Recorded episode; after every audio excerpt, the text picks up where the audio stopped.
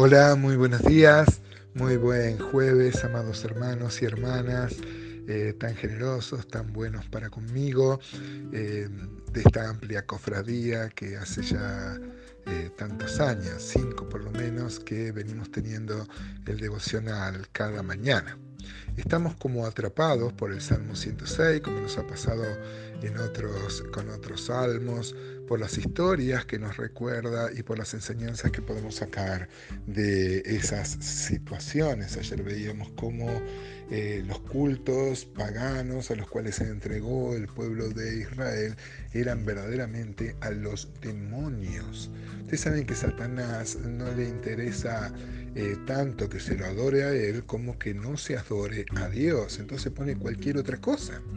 Y es lo que dice el apóstol Pablo en Romanos 1, que el hombre en vez de adorar al Creador empezó a adorar a las criaturas. Este, adoramos, o el pueblo adora más a los artistas, a los, a los a las personas que la cultura eh, pone en un lugar encumbrado que al Dios que creó a esos esas mismas personas. Y no solo eso, hermano, nosotros tenemos una relación y sabemos de la obra, de la obra de, de salvación que Él ha hecho, hace en nosotros y aún quedan un montón de cosas por este, cumplirse acerca de las, de, las, de las promesas que Dios ha hecho sobre su pueblo.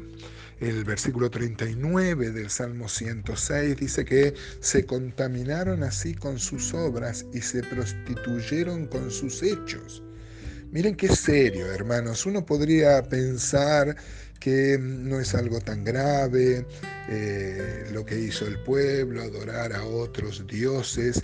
Es que en la adoración a otros dioses hay un menosprecio hacia Dios e inexorablemente eso luego eh, hace cambiar la cosmovisión que uno tiene de la vida y uno se contamina. Miren, mi hermano, si uno no este, vive como piensa, termina pensando cómo vive. Es algo muy serio dejar a Dios, dejar de adorar a Dios, por más que sean cosas que parecen lícitas. Yo he conocido hermanos que han adorado más a su familia que a Dios.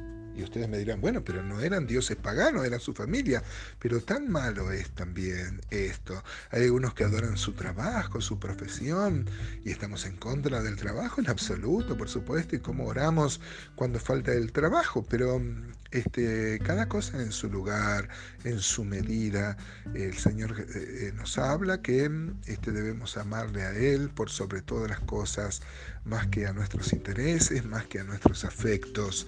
Y muchas veces hemos dicho que esto es lo mejor que nos puede pasar a nosotros y a nuestros afectos, a nuestros, a nuestros, este, a nuestro entorno, a las personas a las que amamos. Dice el versículo 40 del Salmo 106, se encendió por tanto el furor de Jehová contra su pueblo y abominó su heredad, los entregó en poder de las naciones y se enseñorearon de ellos los que les aborrecían. Sus enemigos los oprimieron y fueron quebrantados debajo de su mano. Muchas veces los libró.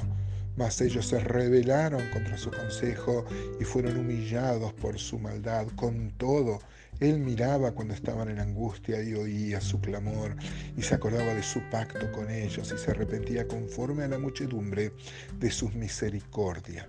Miren, hermanos y hermanas, Acá vemos claramente que Dios disciplina como Padre, como dice Hebreos capítulo 12, que Dios disciplina como Padre para que participemos de su santidad.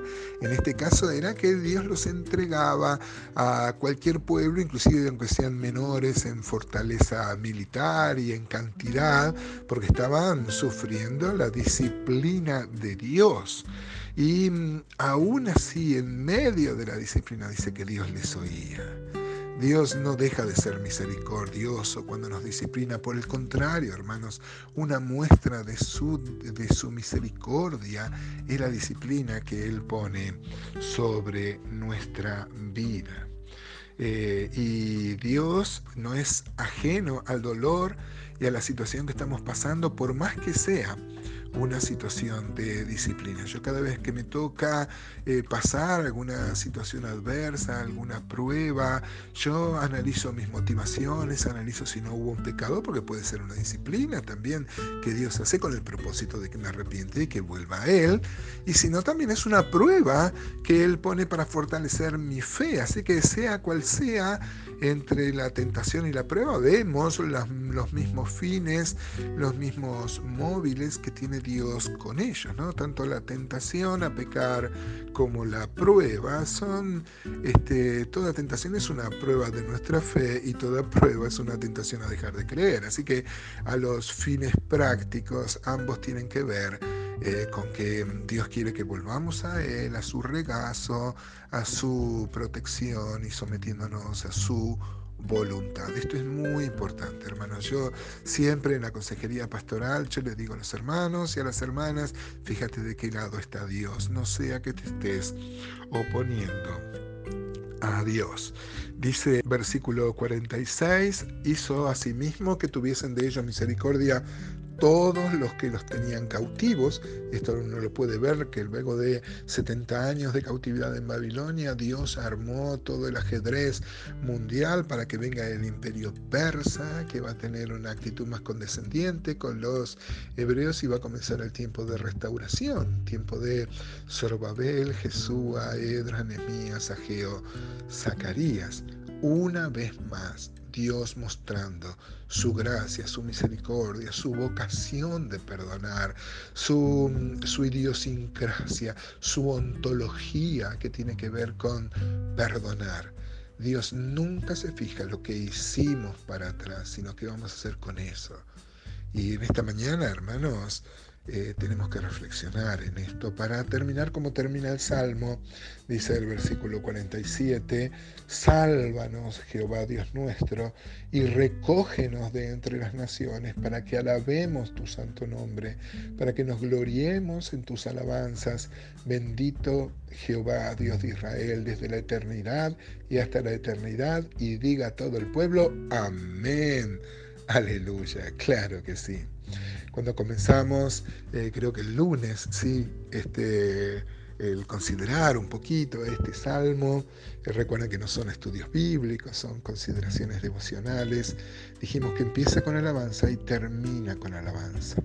Primero empieza con alabanza reconociendo la eh, gracia y la misericordia de Dios y luego demostrar la infidelidad del pueblo en tantos hechos vuelve a el salmista a um, exhortarnos a alabar y a bendecir.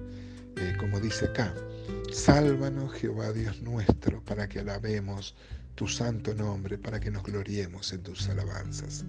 ¿Qué tal hermano? ¿Cómo empezás este jueves? Ojalá sea un día de alabanza, donde podamos alabar a Dios con, eh, con total conciencia de quién es Él y de que lo que hace siempre es para nuestro